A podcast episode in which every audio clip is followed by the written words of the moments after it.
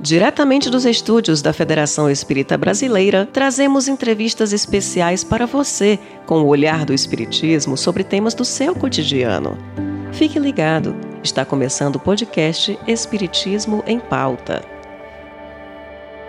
O ano de 2022 marca as duas décadas de desencarnação de Chico Xavier.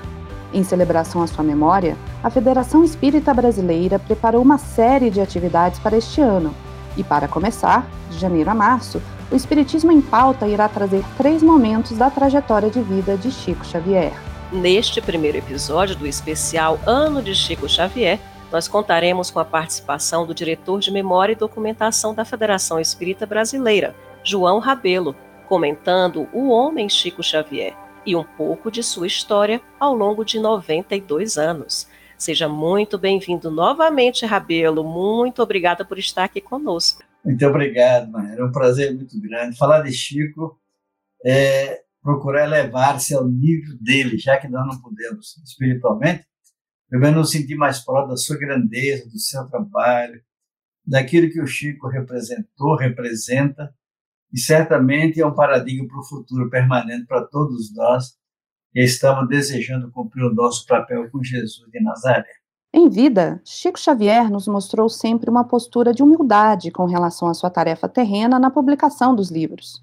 Emmanuel complementava em citação a missão de Chico, que somos, abre aspas, livres para sermos felizes em nossas obrigações e para sermos responsáveis perante Deus. Fecha aspas. Rabelo, nos comente quem foi, afinal, este homem Chico Xavier. Foi uma criatura excepcionalíssima, se é que podemos dizer a palavra correta é essa aí. Mas Chico não foi um cidadão comum. Foi um homem, curiosamente, Jesus nasceu, governador planetário, nasceu num ambiente de animais, pobreza total. Maria pobre, José pobre. Chico Xavier, por alguma razão, coincidentemente, entre aspas, nasceu num ambiente profundamente modesto, pai vendedor de bilhete de loteria lá em Pedro Leopoldo, imagine. Uma cidade pequena e um cidadão com uma família enorme conseguir manter a família vendendo, manter dentro do possível, né? Vendendo bilhete de loteria, que antigamente não tinha cada loteria aí, era aquele pedacinho que se vendia da Loteria Federal. E a sua mulher, Maria João de Deus, que era mãe do Chico, para ajudar o marido, ela lavava roupa para pessoas de melhor recurso, Naquele tempo, nós não tínhamos ainda é, máquina de lavar, então as pessoas lavavam roupa no Rio das Velhas, que é o rio que passa lá em Leopoldo, e ali ela procurava adquirir mais algum recurso para ajudar manter os filhos, alimentar a garotada toda. Então, esse homem comum, Chico Xavier, com essa vida linda, despeito da sua humildade, ele tinha consciência do seu papel. Acho que é bom que a gente tome consciência disso, né? Porque tudo que falamos de Chico, nós estamos procurando saber tirar proveito para a nossa condição pessoal. O que é que nós estamos fazendo para tirar proveito da trajetória desse homem singular chamado Chico Xavier? E apenas para representar a grandeza dele a despeito da humildade, é, eu tive o privilégio de ir com o presidente da FEB na época, Nestor João Mazotti, dia que a televisão anunciou que Chico tinha desencarnado, era um domingo, estava passando lá o Fantástico, e de repente a televisão parou e morreu o médium Chico Xavier. O presidente nos incumbiu de buscar um transporte, um avião, alguma coisa, não conseguimos avião. Só no dia seguinte, ia para São Paulo, São Paulo e Uberlândia, e Uberlândia alugar um carro para Uberaba e eu chegar lá para as três, quatro, cinco horas. Então decidimos deixar para o dia seguinte de carro. Saímos daqui de madrugada e fomos lá para é, Uberaba, onde Chico desencarnou. Para que a gente tenha uma ideia desse homem, eu vou contar uma pequena história curta para a gente avaliar quem é ele. Nessa humildade, nessa pobreza, não tinha comida, passou fome por momentos muito difíceis, porque o pai não tinha recurso.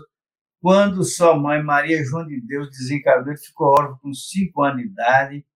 Depois, o seu pai, que distribuiu os filhos para parentes, é, casou-se com uma segunda senhora, Cidara Batista, e ele, ela fez questão, coração generoso que era, que a família se reunisse novamente.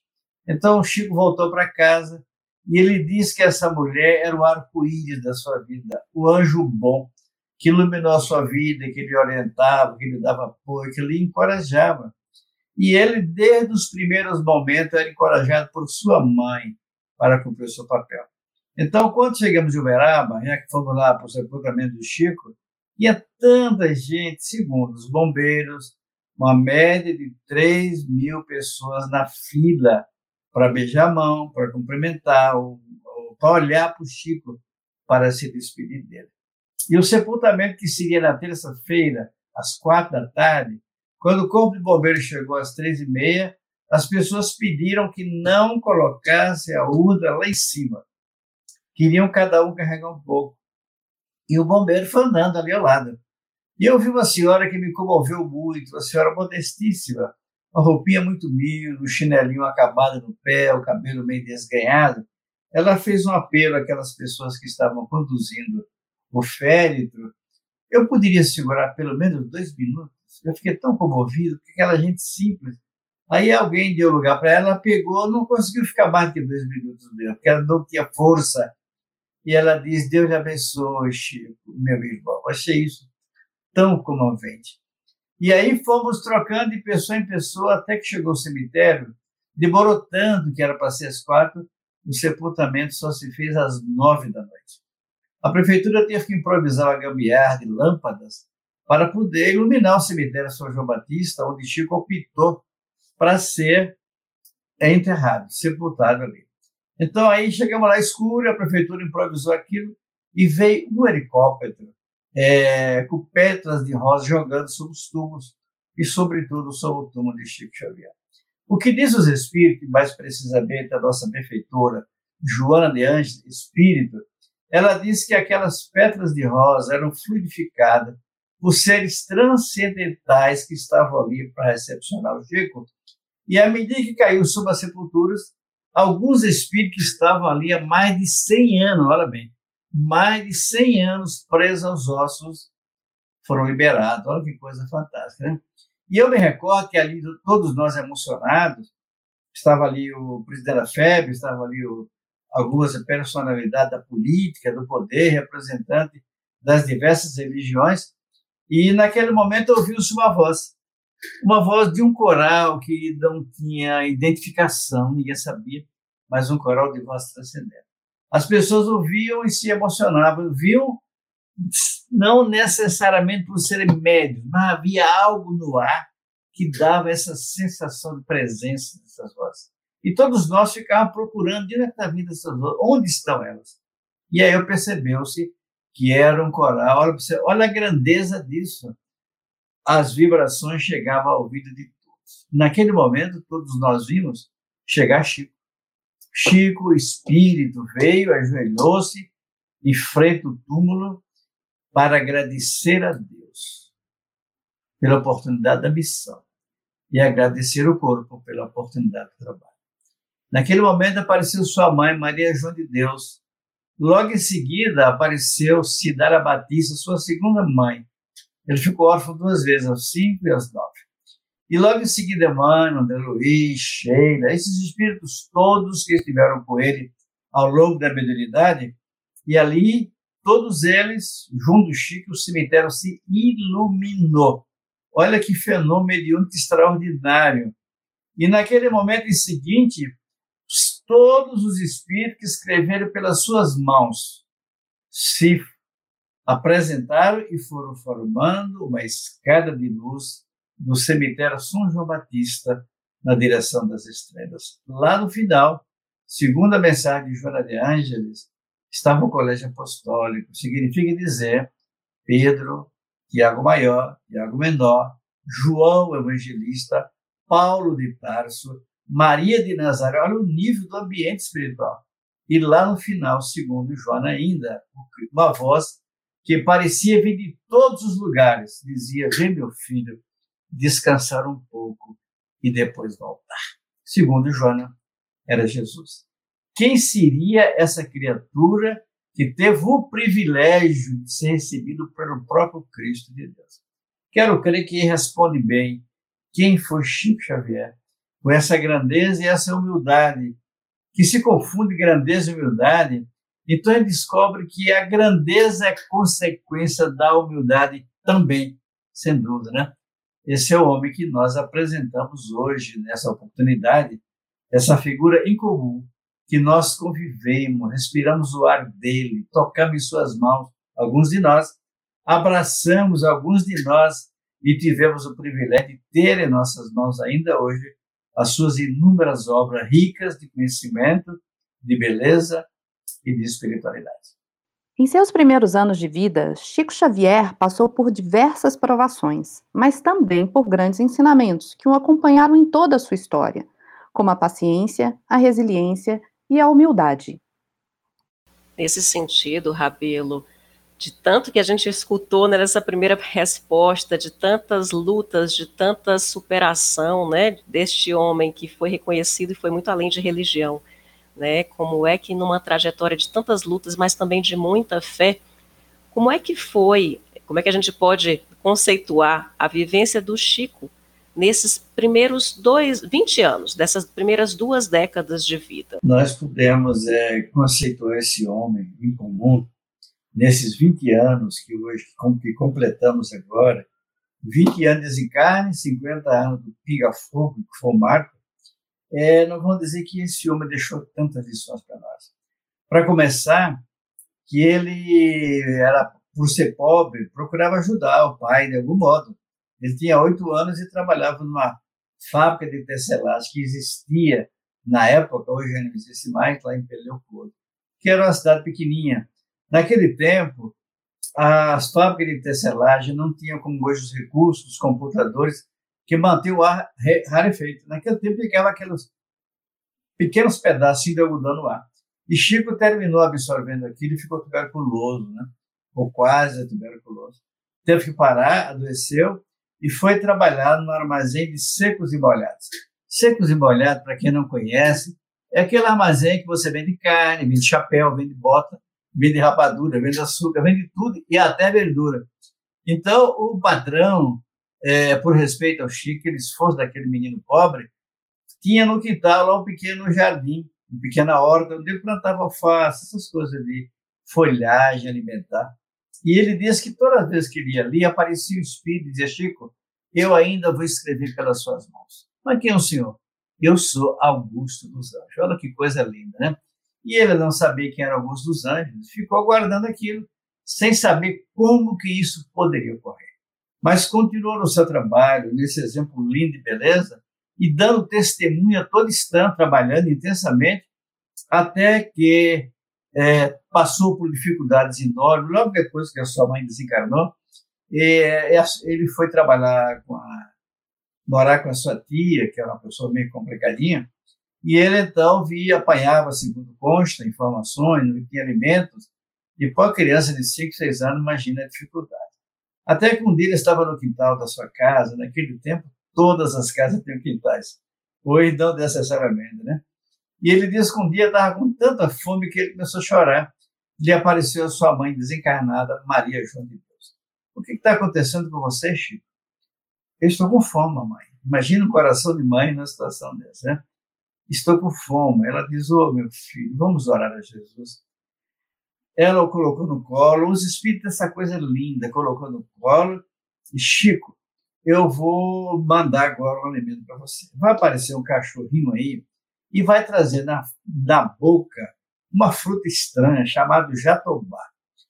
É uma casca dura, você quebra com a pedra, lá dentro tem um pozinho amarelo, você coloca água, alimenta como se fosse o leite. Foi o que ele fez. Então, olha a dificuldade e olha o carinho maternal ali junto dele. De outra feita, ele estava em casa, o pai tinha saído com os irmãos, e Leopoldo também tem tempestade muito grande, em Minas Gerais, no modo geral.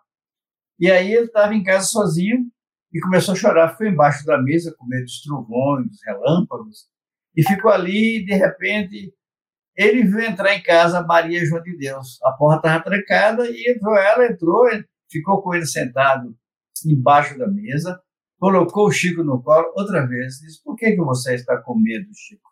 Mamãe, estou com medo do trovão e estou com medo do relógio. Ela o consolou: Meu filho, você tem que ter medo das coisas dos homens. De Deus, não. Tudo que Deus faz é para o nosso bem. Vou lhe mostrar. Abriu a porta, desta feita, ela abriu a porta, porque o Chico não conseguiria ainda, na época, atravessar a porta sem abrir. Os espíritos iluminados, como a sua mãe, conseguia, mas ele não. Então estava aqueles relâmpagos, trovões, e ela diz: a chuva, Chico, é uma bênção de Deus que vem para frutificar a terra, para iluminar a agricultura, para proteger os animais, para proteger a vida.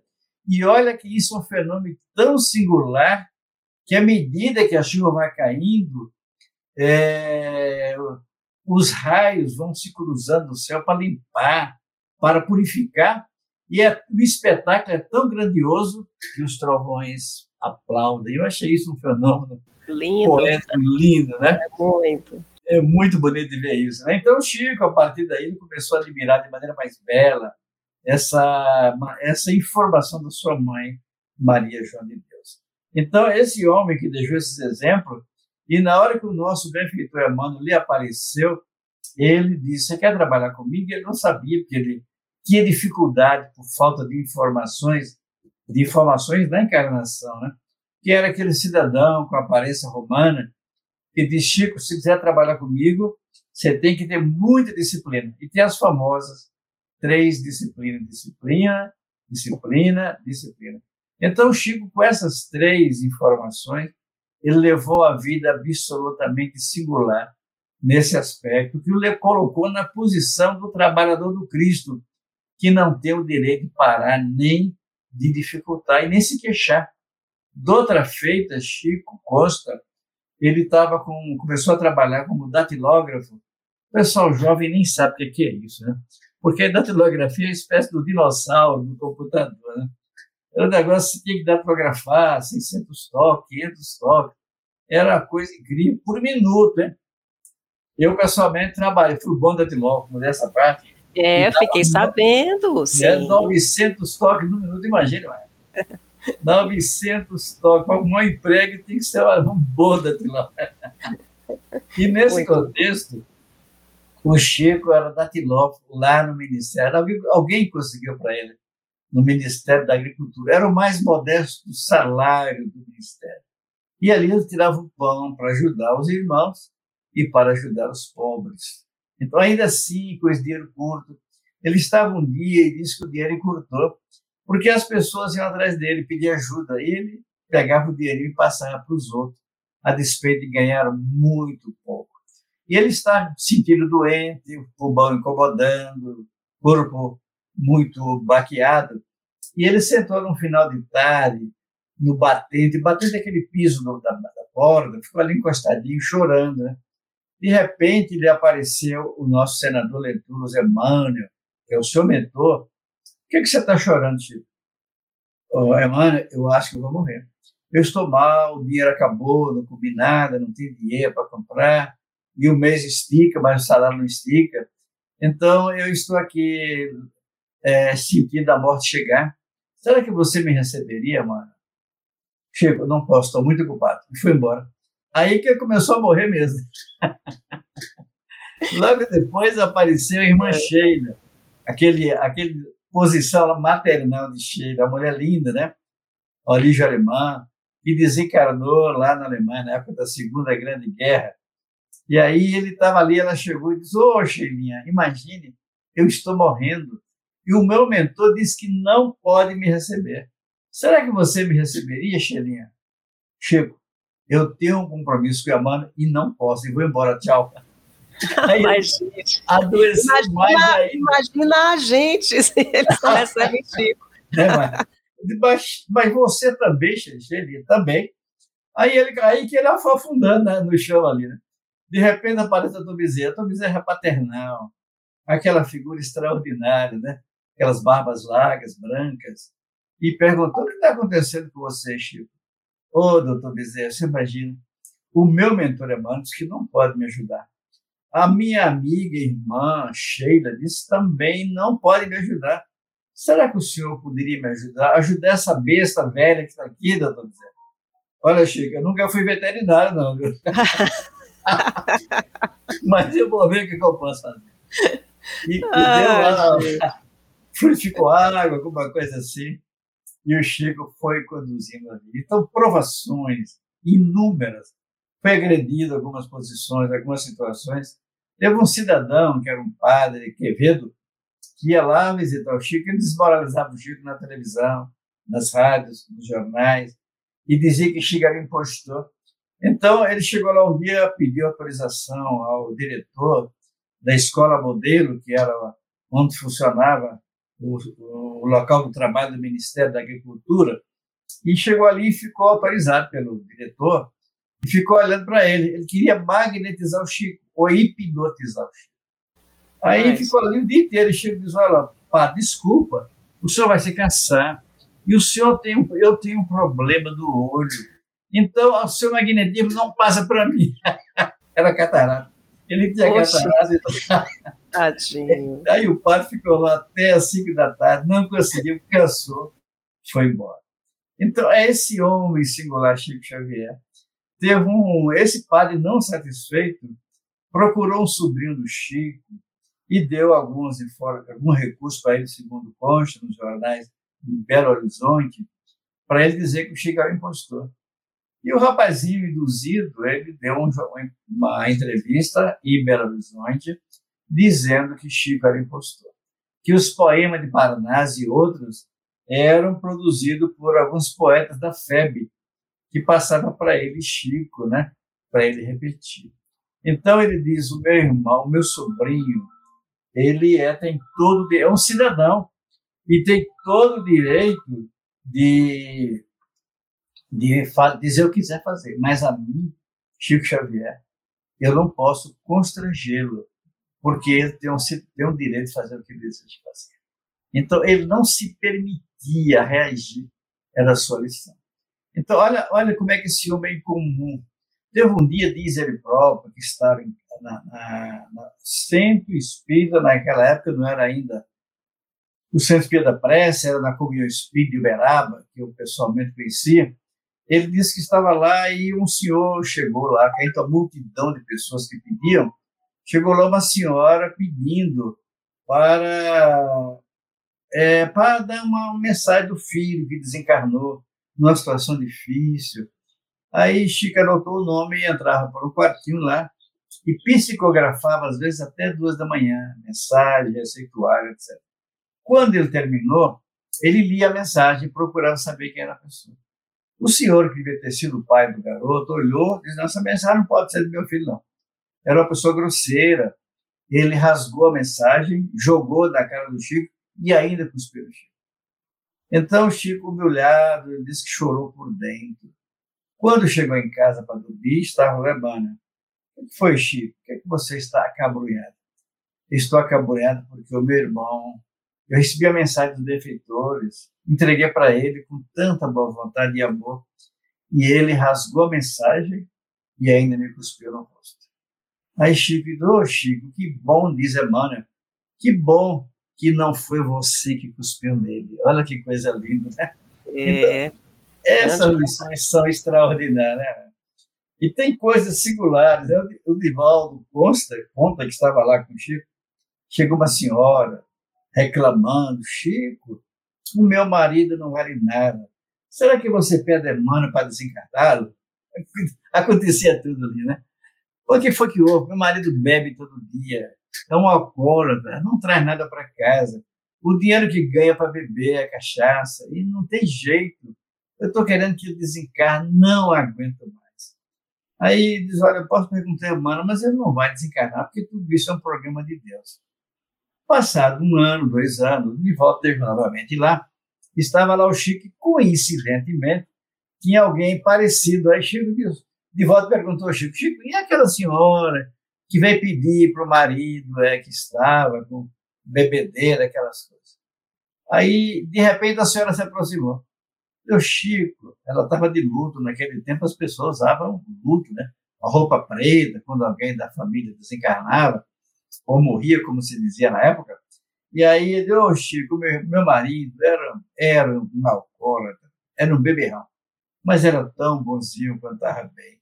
Será que você me traz uma mensagem dele, Chico? Mas olha só. Como é que mudou, né? Aí Chico pergunta, ela, ela disse, como é que ele está no mundo espiritual? Já deve estar tá bêbado. Bebeu tanto que não deu tempo ainda para relaxar e soltar ah, meu Deus. esse odor alcoólico que ele viveu aqui na terra. Então, esse bom humor do Chico, esse carinho incansável que ele sempre teve por tudo e por todos, sobretudo para o seu programa na espiritualidade. Difundir o espiritismo é uma das premissas da doutrina espírita, tão reforçada por Chico em vida. Por onde ia, levava consigo palavras de consolo e também uma obra assistencial que ultrapassou fronteiras. Eleito em votação popular o maior brasileiro de todos os tempos, Chico nos presenteou com a humildade de entendermos qual o nosso papel no auxílio ao próximo, motivo pelo qual se tornou uma figura que transitava em todos os espaços, espíritas e não espíritas. Rabelo, a gente já teve tantos filmes como Chico Xavier, As Mães de Chico, né, documentários, muitas e muitas matérias sobre o médium em revistas, jornais, portais diversos. E teremos mais novidades em 2022, né, com o documentário Chico para Sempre, com direção de Wagner de Assis e que contará com depoimentos de diretores da FEB, inclusive Rabelo. Qual é a importância, Rabelo, da exposição na imprensa, em filmes, em canais de TV, do homem Chico Xavier, do nome Chico Xavier, para amplificar né, os preceitos da doutrina e da caridade? Para o Chico é um símbolo. O Chico é uma referência em comum. O Chico é a própria representação da luz na Terra. E, sem dúvida, nesse século que nós estamos vivendo, o Chico foi o verdadeiro apóstolo de Cristo, em tudo que se pode imaginar. Quando nós pensamos nos grandes trabalhadores do Cristo, na época do Mestre aqui conosco, Chico, a nosso ver, ele é um pouco o resumo dessa gente toda, pela sua grandeza, simplicidade. E quando nós comemoramos esses eventos do Chico, é porque nós temos que divulgar e difundir o que é de bom modelos, referências, coisas que constroem o bem. E esse homem em comum chamado Chico Xavier, é, nós temos que mostrar para o mundo, com toda essa humildade, com todas essas lutas, com toda a pobreza que ele viveu, é, passou fome, foi humilhado. Ele morava em Pedro Leopoldo e as pessoas iam lá, porque ele viu os espíritos, conversava com os espíritos, e as pessoas chegavam lá para pedir e começou a incomodar a família e a vizinhança. Então, os, os, os, vizinhos começaram a reclamar da família, aquela filha de pessoas doentes, pessoas de toda hora, barulhenta, etc. Aí, um dia, a família chegou e disse: não tem mais jeito. Ou nós, ou o Espírito. Olha que coisa séria. Aconteceu isso com Paulo de Tarso, né? lá naqueles primeiros tempos. Paulo também teve que optar entre a família e a mensagem do Evangelho. Ele optou pelo Cristo.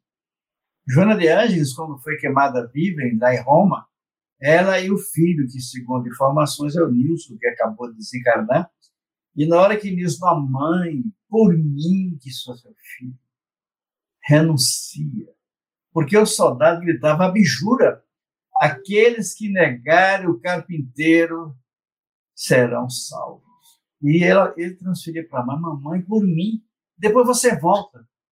Ele olhou para ele, deixou soltar uma lágrima e disse: Meu filho, eu não tenho direito de negar Jesus. Isso é Joana, imagina bem. Então, todos nós reconhecemos, inclusive os espíritos, a grandeza desse homem singular, Francisco Cândido Xavier. Então, a FEB, quando está homenageando a ele, está homenageando o Evangelho de Jesus. A vivência do Chico é o próprio Evangelho na sua grandeza, na sua beleza, e ele deixou 420, 412 livros quando desencarnou. 412 sobre os temas mais diferentes, prosa, verso, poesias, ciência e por aí fora. 420, 20, 12 livros, imagine, não se tem notícia de ninguém que conseguiu isso no Brasil ou fora do Brasil. E agora já são 450 livros, porque foram descobrindo outros livros que ele doava para instituições de caridade que não tinham recurso. A pessoa fazia o esforço, produzia o livro, imprimia o livro, vendia, mas como a casa era um pobre, iam vendendo e o dinheiro entrava no consumo da casa, para manter a necessidade. Agora a FEB está fazendo um grande esforço de trazer de volta esses livros para não se perder, diante da grandeza. Então, a febre que inicialmente tinha pouco mais de 72 livros, hoje estão chegando nos 200, porque a gente está atrás, onde é que estão esses livros? Parada uma de que centro espírita, e procurando fazer uma parceria para não se deixar perder essa obra muito rica do nosso Chico Xavier. Então, esse ano nós estamos homenageando a verdade, nós estamos homenageando o Evangelho de Jesus, nós estamos homenageando a palavra do Mestre, o Cristo de Deus, na figura desse homem singular chamado Chico Xavier. Chico se descreveu como, abre aspas, uma figura humana com defeitos, qualidades e anseios humanos, fecha aspas. No entanto, muito se cobrou sobre os seus comportamentos e como isso impactava a imagem da doutrina.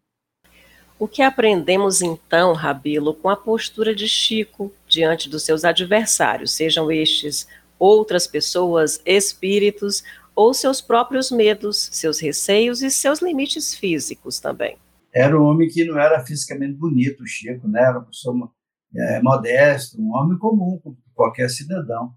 E era uma pessoa humilde. Ele sempre dizia: Eu não sou Chico, eu sou Cisco. Que coisa, né? Chegava a esse ponto de colocar lá embaixo. E ele foi muito ofendido.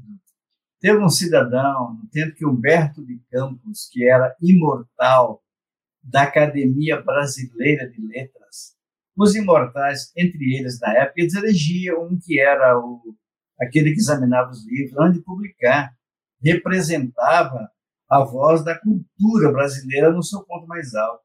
E um deles, que era essa autoridade toda, vaidade naturalmente, ele um dia chegou, sabendo que o Chico estava em Belo Horizonte, ele foi a Belo Horizonte, na União Espírita Mineira, e diz: Eu vou desmoralizar o Chico aqui, nessa casa. Então, tinha alguém fazendo uma preleção sobre o Evangelho, e aí ele pegou 80 laudas e numerou de 1 a 80.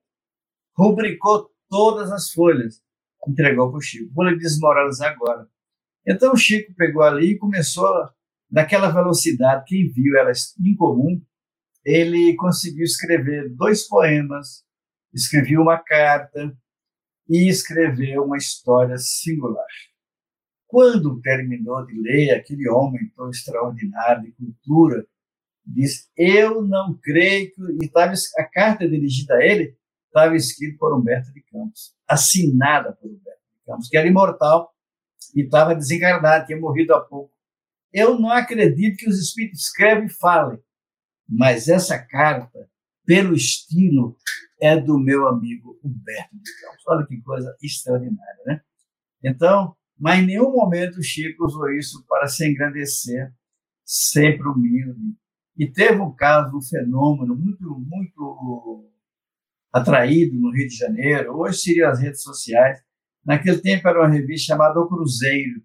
Ela representava aquilo que as grandes revistas dos nossos dias, mas era o maior periódico do Brasil pelos diários associados, que era um grupo mais poderoso do que o, o Globo na época. Né? O Globo era novo, então, é, ele foi, tinha lá um cidadão que era o repórter mais famoso do Brasil, e esse repórter cobriu um caso uma menina que foi assassinada no Rio de Janeiro, filho de gente importante, e ele fez daquilo uma campanha para mostrar sua capacidade de jornalista famoso, etc. E aí ele foi junto com o maior cineasta do Brasil na época também, Jamazon, foi lá em Peleopoldo e bateu na porta de Chico e tirou a roupa do Chico, colocou lá sentado no vaso, colocou lá aquelas humilhantes para humilhar, tirou fotografias. Olha que coisa dolorosa. Olha, chegava que. Chegou falando inglês e Chico caladinho, sofrendo. E na hora que os vizinhos souberam, vieram lá para dar uma, dar uma lição àqueles homens. Porque o Chico era muito querido e respeitado por todos. Então, ele veio, quando vê que as pessoas agrediam os dois repórteres, ele veio com eles até o carro, abriu a porta do carro, abraçou e beijou os dois, mas disse, me espera um pouco. Aí foi lá dentro, pregou um livro, autografou, escreveu ao Nasser, Davi Nasser, que era o repórter. Entregou a João Amazon, que era o cineasta, outro livro. Quando saiu, eles não deram importância. Esse homem é tão pequeno, tão pobre. Quando eles chegaram no Rio de Janeiro, é, a mulher do, do repórter abriu a mala para limpar roupa suja, etc. E, disse, e viu lá o livro. Curiosamente, as mulheres não são curiosas. Mas, curiosamente, ela abriu o livro lá. Ao grande repórter da Vinácia. Imagina bem. Ninguém falou. Olha só. E ele escreveu ao grande repórter da Vinácia, com admiração de Chico Xavier. Chico não tinha revista, não tinha dinheiro para isso. E aí a mulher do, do, da Vinácia ligou para a esposa do Jean Mazon. Você abriu a mala do seu marido? Não, ainda não. Ah, por favor. Tem um livro, tem. O que está escrito aí? Ao grande cineasta Jean Mazon. com admiração de Chico Xavier. E com os votos de paz. Então, esse modelo de grandeza que esse homem incomum deixou para nós todos. Chico Xavier é essa coisa linda. Eu, pessoalmente, me permita contar uma coisa pessoal. Eu estive com, primeira vez que eu fui estar com o Chico, ainda era na Comunhão Espírita de Uberaba, é, eu não sabia o dia que ela atendia, cheguei lá na terça-feira, ele só atendia na sexta. Então, fiquei no hotel lá, segunda, terça, quarta, quinta, todo dia. Eu ia lá para para comunhão, a gente, ele distribuiu uma sopa para pobre muito grande, a gente ficava lá picando verdura, picando carne, e dava sopa para o pessoal no final do dia. Quando foi na sexta-feira, me disseram, olha, se você não for lá para a fila, você não consegue falar com o filho. Digo, mas é um, ele só vem nas suas oito? Não, ele chega às sete. Mas se for lá agora, já deve ter fila. Eu fui para lá, parei de, de, de picar verdura e fui para lá. Quando cheguei, já tinha 11 pessoas na minha frente. Aí fiquei no barquinho lá sentado, esperou uma hora, duas horas, até quando foi sete horas, lá vem Chico Xavier. Ele andava devagar, remando, remando, digo, aquele caminhar do mineiro para lá e para cá, né? E quando chegou lá dentro, ele atendia das sete às oito, em pé. Uma palavra ligeira era um cumprimento. E eu estava ali na fila. E, e olhando para o relógio, o tempo está passando e nada, não chegava a minha vez nunca, né? Então, quando eu cheguei perto dele, eu olhei, faltava um minuto. Eu disse, Chico, Rabelo, você acha que eu não te conheço? Olha. Imagina, eu nunca tinha visto o Chico, e nem ele a mim, né? Você acha que eu não te conheço, João Rabelo? Eu digo, Chico, o que é que você traz? Eu digo, nós temos um centro espírita lá na Bahia, interior da Bahia. Criamos uma casa de velhinhos, a gente tem umas lutas lá pela frente. Iniciamos uma casa espírita modesta.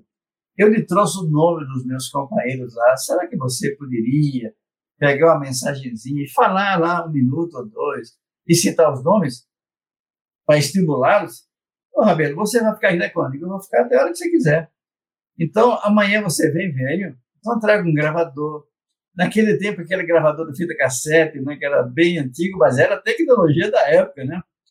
Então, coloca pilha, compra uma fita nova e vem amanhã. Eu, vou, eu tenho em casa uma mensagem de Maria Dolores, que foi uma poetisa uma poetisa baiana, já que você veio da Bahia, eu vou procurar essa mensagem, vou gravar para você levar para os nossos companheiros de estímulo. Fiquei feliz da vida, imagina, né? Acho que nem dormi direito. Como, né? Mas, dia seguinte eu estava lá, à tarde, picando verduras, e quando foi às duas da manhã, imagina, duas da manhã, ele terminou psicografia, porque o doutor Bezerra psicografar muito receituário, muitas mensagens de espírito que vinha por aí com problema. Então, gente, muita gente. Duas da manhã, ele chamou, Rabelo, você está pronto? Estou, Chico. Vem cá que nós vamos gravar. Mas tem uma surpresa.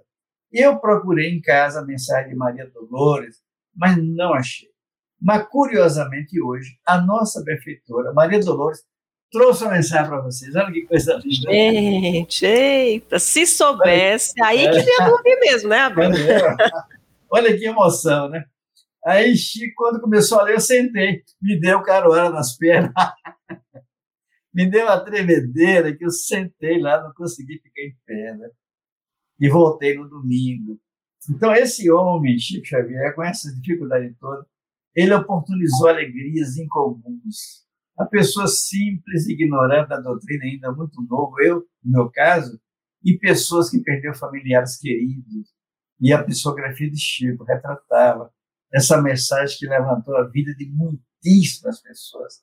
Quem vê o filme Chico Xavier, o primeiro deles, vai ver lá que tem uma situação dessa, que os próprios tribunais reconheceram Chico Xavier como um grande instrumento de prova da efetividade do espírito escrevendo. A família do Humberto de Campos, uma certa feita, entrou com ação judicial contra a FEB, porque a família entendia que ela tinha o direito de receber os direitos autorais. Então, lá os livros tinha Chico Xavier, Humberto de Campos. E aí, o que aconteceu? Entrou na justiça, a FEB foi defendida por um dos seus diretores, que era um bom advogado, doutor Timpoli. E aí, é, ganhou nos tribunais e Humberto de Campos ficou 10 anos sem escrever nenhuma mensagem. Ele tinha pontos em ponto, contos e, contos e apólogos, ele tinha alguns livros nessa, nessa tipo de linha, até que ele, ele parou durante 10 anos, e 10 anos depois é que ele apareceu. Chico, eu tenho ainda alguns familiares que estão encarnados, e para evitar constrangimento para a e para eles, eu vou mudar, eu vou continuar trabalhando, mas vou, não vou assinar mais um Beto Carlos. Vou assinar Irmão X. Olha que coisa linda, né? E aí saiu é, o primeiro livro com o nome de Irmão X, Boa Nova, que é um livro lindíssimo. Primeira vez que eu li Boa Nova, a última palavra, quando ela fala de Joana de Cusa, e a última mensagem é Maria, falando de Maria Santíssima, eu confesso que eu chorei de emoção, a beleza com que Humberto de Campos escreveu ali falando sobre o nosso Chico Xavier. É uma vida tão rica, existem livros falando sobre lindos caras de Chico Xavier e outros que contam a vida desse homem em comum. E nós, se tivermos oportunidade, temos que exemplificar e, no que puder, imitá-lo, porque ele, nesses nossos dias, sem dúvida, foi o maior modelo que nós tivemos nos nossos dias. Na época do centenário de Chico, em 2010, a FEB realizou o terceiro Congresso Espírita Brasileiro em sua homenagem. Foi um marco na história do movimento espírita. Neste ano, que se completam 20 anos, né, em 2022, de desencarnação do médium, o que, que a FEB tem em mente para homenagear o Chico Rabelo? O que, que o público pode esperar? A Federação Espírita Brasileira, para homenagear esse homem, nós estamos todos muito abatidos com a pandemia movimento católico, movimento evangélico, movimento espírita, sobretudo o movimento espírita, porque nós conversamos com os espíritos, nós falamos da eternidade da vida, nós falamos da imortalidade, nós falamos da comunicabilidade dos espíritos, nós falamos da habitabilidade dos mundos e outros mundos, como Jesus falou, a casa do meu pai tem muitas moradas. Então, esse ano, não, dessa fase de sofrimento, de dor, de tristeza, quantas famílias perderam muitos familiares queridos e ficou vazio, é compreensível, muita dor, e problema de desemprego e coisa dessa natureza. Então, a FEB entendeu que a melhor maneira desse reabrir, se Deus quiser, no próximo ano, Deus permita, nós precisamos trazer alguma coisa que levante o ânimo da sociedade que as nossas casas se abram para fazer atendimento fraterno, com bom ânimo, para dar o passe com uma energia sadia, para pregar o Evangelho de Jesus na sua grandeza em comum. Então a FEB entendeu que, ao abrir, o ano que vem a figura Chico Xavier. Daí porque o ano 2022 é o ano Chico Xavier. A nossa área de comunicação da FEB, e nós todos estamos trabalhando para que a gente divulgue o ano Chico Xavier então, estão sendo feitos cartazes, estão sendo feito selo, é, material de divulgação para abrir as nossas casas, e está sendo lançado em junho um filme produzido pelo Wagner, que foi o diretor, Wagner Assis, que foi o diretor do filme Nosso Lar, que vai lançar em junho um filme Chico Xavier novamente. É um filme rico, é mais documentário, mas é um filme nobre. Vai sair uma outra novela, segundo informações, que a Globo está reproduzindo, repetindo, e uma delas é a viagem, que é do, da linha da espiritualidade, da reencarnação, falando com os imortais. Então a fé vai usar tudo isso para falar dessas coisas, estimular. Vamos, estamos um contrato para quem não sabe, nós temos um contrato e deveremos rodar já o ano que vem, chamado Nosso Lar 2. Quando a FEB fez o filme Nosso Lar, fizemos uma pesquisa, foi um sucesso extraordinário o filme. Foi visto aqui no Brasil, só para ter uma ideia, o nosso então presidente Nestor Mazotti, ele dizia que o livro Nosso Lar vendeu 2 milhões de exemplares em 10 anos. O filme, num fim de semana, foi visto por 5 milhões de pessoas. Olha como é que esse filme teve um sucesso em comum. Já foi visto em 72 países, mais de 90 milhões de pessoas. Então, e nós contratamos na época o IBOP, que agora mudou de nome, para fazer uma pesquisa com a sociedade. O que é que você entendeu do filme? Diz, olha, eu entendi que era a pessoa desencarnada. Quando chega lá, o que é que ocorre? E o que é que você gostaria de saber? Gostaria de saber como é que de lá para cá, do mundo espiritual para encarnar na Terra. E aí surgiu a ideia de fazer o filme Nosso Lado 2, que se apoia, sobretudo, no livro Missionário da Luz, nessa mesma época, livro Missionário da Luz, que vai ser a base do filme. O filme é riquíssimo, vai ser, começa a rodar agora nesse próximo nesse próximo ano, no ano de Chico Xavier. E temos um outro contrato com o Wagner para lançar um outro filme, deve rodar no segundo semestre, chamado Emmanuel. Por que Emmanuel? Porque a Fox, que foi quem distribuiu o nosso lar, você conhece alguém, vocês sabem alguém que viveu no tempo do Cristo, que de lá para cá tem alguma documentação que forma ou informa quem é esse cidadão, e se está por aí nos nossos dias, então, basta ler os romances de Emmanuel e nós ver que a, vamos ver que a figura é ele próprio, o próprio Emmanuel. Então, o filme vai ser um filme um, longa, chamado Emmanuel, que não há dúvida que vai ser um filme belíssimo e grandioso. Então, há uma porção de atividades, nós vamos fazer uma exposição grandiosa lá na FEB. A equipe da Maiara, o pessoal muito inteligente, criativo, e por amor a Chique e a Jesus, estão produzindo uma exposição enorme que vai abranger toda aquela parte da, da, do espaço cultural que nós temos ao lado da livraria, mas também toda a entrada da FEB vai ter sobre Chico Xavier. Vamos fazer camiseta, boné, chaveiro, para as federativas se desejarem comprar, vender, o centro espírita. O Brasil tem 30 mil centros espíritas, segundo as estatísticas. É muita gente o Brasil tem cerca de 40 milhões de espíritas. É porque nós, os espíritas, por razões próprias do nosso comportamento, e está aí falando de Chico, modesto, humilde, né? nós não divulgamos, não fazemos barulho. Mas a pesquisa que se fez pelo Ibope é, para sentir, porque a Fox, quando começou a fazer o filme Nosso Lar, a Fox americana, eu não conheço espiritismo, o que é, que é isso? Faz uma pesquisa. Aí 12 milhões espontaneamente disseram: Eu sou espírito. 32 milhões provocados diz: Olha, eu sou católico, eu sou evangélico, sou ateu, não sou nada, mas eu vou ser espírito, uma passe, vou ouvir a voz dos espíritos, vou ouvir uma palestra. Então, nós temos um nicho de 40 milhões, mais ou menos, de pessoas interessadas nesses temas. Então, não podíamos eleger o melhor modelo do que o nosso Chico e oferecer à sociedade esse homem singular que está aí é, como modelo e até certo modo como guia. O modelo guia é Jesus, claro, o budismo, o livro dos espíritos. Mas está aí esses homens menores, não é tão grande quanto Cristo, mas são criaturas que representam essa ação linda da presença do nosso Mestre em nossas vidas. Desse modo, homenageamos Chico em 2022. Me recordo, me permita ainda, Maiara, me recordo claro, que quando nós fizemos o centenário do Chico, sendo convenções, teve coisas lindas. Eu chorei igual um garoto bobo, né? Por aí, mas Quem não chorou naquele congresso, Rabelo? Quem não Quem chorou, não né? A gente trabalhou um ano e meio, dois anos no congresso.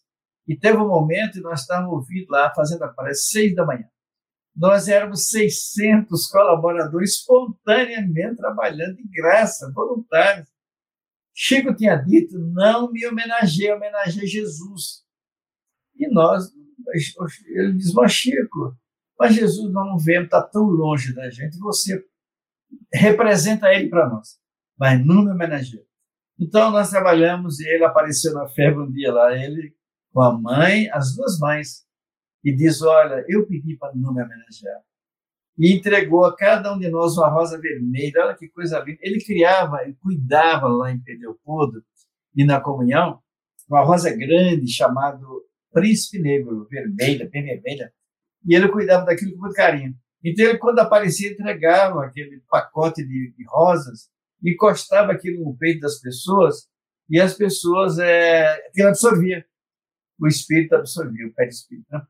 Então, ele espalhou aquilo para cada um de nós. Eu vi no Nestor, que era o presidente, todas as pessoas presentes. Eu não sei se ele colocou em mim, eu acho que eu não merecia. Aquilo ali. Você está na dúvida, dia... na gente, então estamos longe. Mas no dia, no dia da, do congresso, ele estava às seis da manhã, no centro de convenções, todo mundo com a camiseta bonita do Chico. E aí aparece o Chico, pairando no ar, levitando, que coisa linda, né? E nós cantando e chorando. Um trabalho de alegria, de emoções. E na hora que os dragões da independência chegaram, eles tocaram em nacional, fizeram ali uma, uma, uma fila de um lado e de outro, e começaram a tocar em nacional. Eu vi uma companheira nossa, Mara chorando. Eu digo, Marta, o que, é que foi que houve? Eu fiquei preocupado com ela. Cabelo, olha para frente. Aí eu vi Tiradentes, Padre Rolim, Cláudio Manuel da Costa, Tomás Antônio Gonzaga, os inconfidentes. E entre eles estava Jaquim Silvério do Reis, um traidor. E eu perguntei, meu Deus, o traidor também? Aí o próprio Tiradentes respondeu, para mostrar a importância do perdão. Olha que coisa linda, né? E teve uma hora que eu olhei e estava o Divaldo chorando. Meu Deus, todo mundo aqui vai chorar. Até o Divaldo. E eu pensei que o Divaldo estava passando mal. Divaldo, algum problema? Rabiro, olha para o teto. Eu digo, o que é que tem no teto, Divaldo? Olha para o teto, Rabiro. Eu, que sou médico assim, insignificante, eu olhei e vi pairando sobre a cabeça das pessoas Dom Bosco. Meu Deus, Dom Bosco sonhou Brasília. E logo depois, Juscelino Kubitschek, o homem que materializou o sonho Dom Bosco, criando Brasília. E logo depois, Francisco de Assis. Meu Deus do céu, eu vou desmaiar de tanta emoção. E ali é, aparecia Francisco, que dizem algumas informações espirituais que Francisco vai ser o Jesus desse planeta que vem aí e que vai absorver uma parte importante daqueles que da terra não avançarmos. E logo depois, Maria de Nazaré. Não podemos esquecer que Maria de Nazaré, mãe de Jesus, foi a mãe também de João, o evangelista. Uma mulher, eis aí o teu filho. Ele assumiu essa postura. Eu fiquei tão impactado que eu estava precisando chorar e deixar sair as lágrimas que molhava a camisa. Saí um pouco do salão, fiquei lá fora para poder chorar e de repente eu vi Aquela multidão de pessoas comprando livros, se movimentando, e ele viu que eu vi. Rabelo, eu te falei que não me homenageasse. Ligou Chico, mas nem tem que homenagear alguém, Chico. Homenageamos Jesus em você. Faz de conta que você é o nosso pedido a Jesus, a nossa manifestação de gratidão e carinho ao nosso mestre. Rabelo, eu vou lhe dar um beijo aqui na careca. Meu cabelo acabou de acabar naquele dia. e você pega esse beijo e divida com todos. Então, 2022, nesse Natal de 21, eu estou dividindo com os senhores e a senhora, melhor, primeiro a senhora, depois os senhores, o beijo do nosso Chico. Com isso, 2022 de esperança, de sonhos, de alegrias, de muito trabalho se Deus nos permitir. Muito obrigada, João. Muito obrigada por ter participado desse nosso primeiro episódio especial do Ano do Chico. Aqui a gente pôde conversar um pouco sobre os ensinamentos da história de vida e continue nos acompanhando. No próximo programa especial Ano do Chico Xavier, iremos abordar o aspecto de sua mediunidade. Agradecemos muito a você, Rabelo, sempre muito carinhoso, aceitando os nossos convites para esses bate-papos. E agradecemos também aos nossos ouvintes por nos acompanharem em mais uma edição de nosso podcast. Caso deseje enviar sugestões de temas ou falar diretamente conosco, basta mandar um e-mail para comunicação@febnet.org.br. Até o nosso próximo encontro. E se você gostou do podcast Espiritismo em Pauta, não esqueça de nos seguir no arroba FebPodcast. Até a próxima! Até lá! Este podcast é uma produção da Comunicação da Federação Espírita Brasileira e pode ser ouvido no FEB Podcast. Espiritismo em Pauta um olhar do Espiritismo sobre temas do seu cotidiano.